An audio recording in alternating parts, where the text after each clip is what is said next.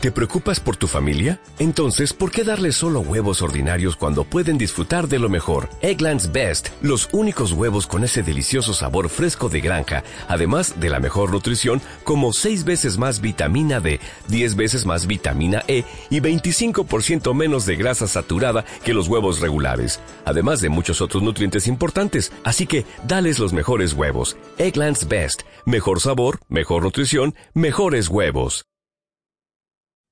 Bienvenidos un día más al adelanto de la semana del 20 al 26 de febrero de 2023, donde esta semana veremos más datos en cuanto a la inflación en Estados Unidos, mientras los mercados siguen especulando hacia dónde llegará la Reserva Federal con esa subida de tipos de interés.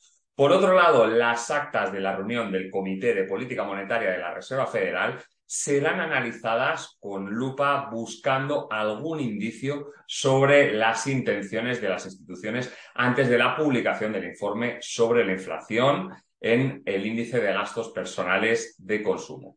También cabe estar atentos a los datos del Producto Interior Bruto estadounidense, a una decisión del Banco Central de Nueva Zelanda y al avance del índice de gestores de compras. Como siempre, este podcast es posible gracias al broker de CFDs, markets.com. 3, 2, 1, go. Simply trading with markets.com.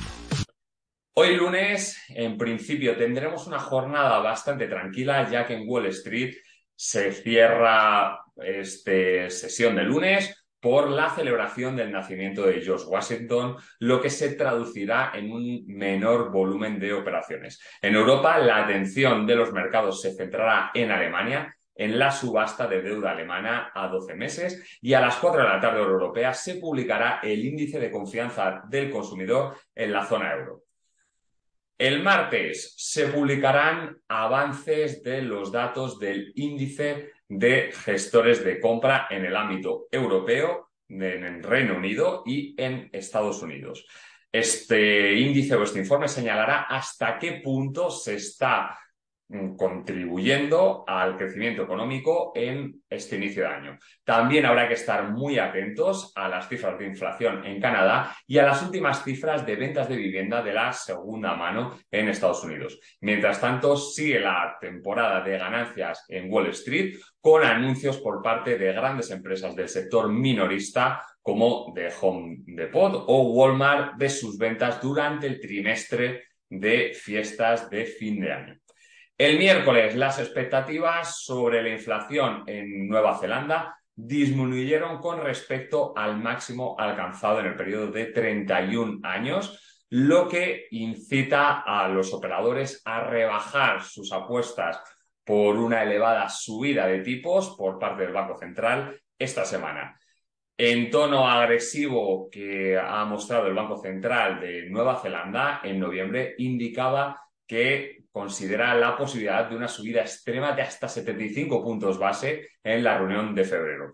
Con unos datos de inflación inferiores a los de las previsiones del Banco Central, es más probable que este opte por una subida menos acentuada, algo que ha tenido impacto en el dólar neozelandés.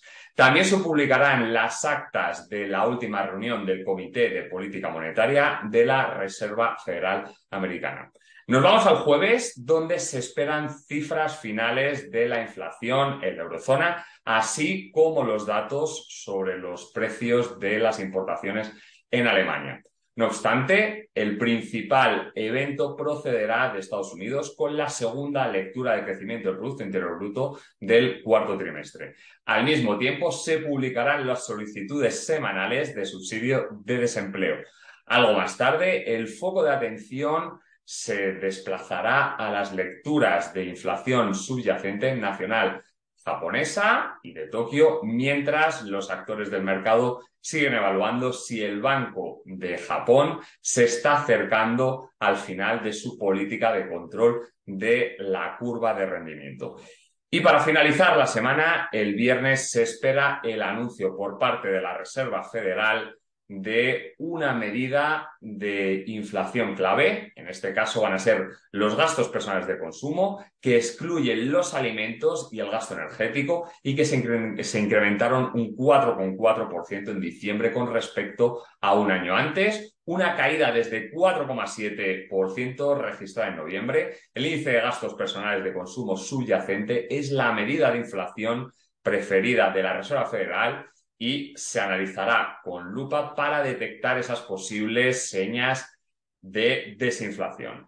Los observadores del mercado presentarán mucha atención especial en la inflación en los servicios que se consideran pues, los más importantes respecto a los productos inflacionarios.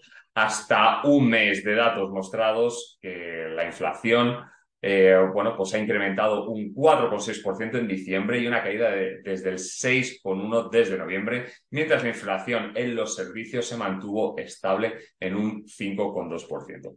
Y como recomendaciones finales, abre tu plataforma de gráficos de market.com y añade una barra vertical a la hora exacta del anuncio de las noticias para que así no tengas sobresaltos ante esos posibles movimientos bruscos que puedan generar en la hora exacta del evento. Un cordial saludo.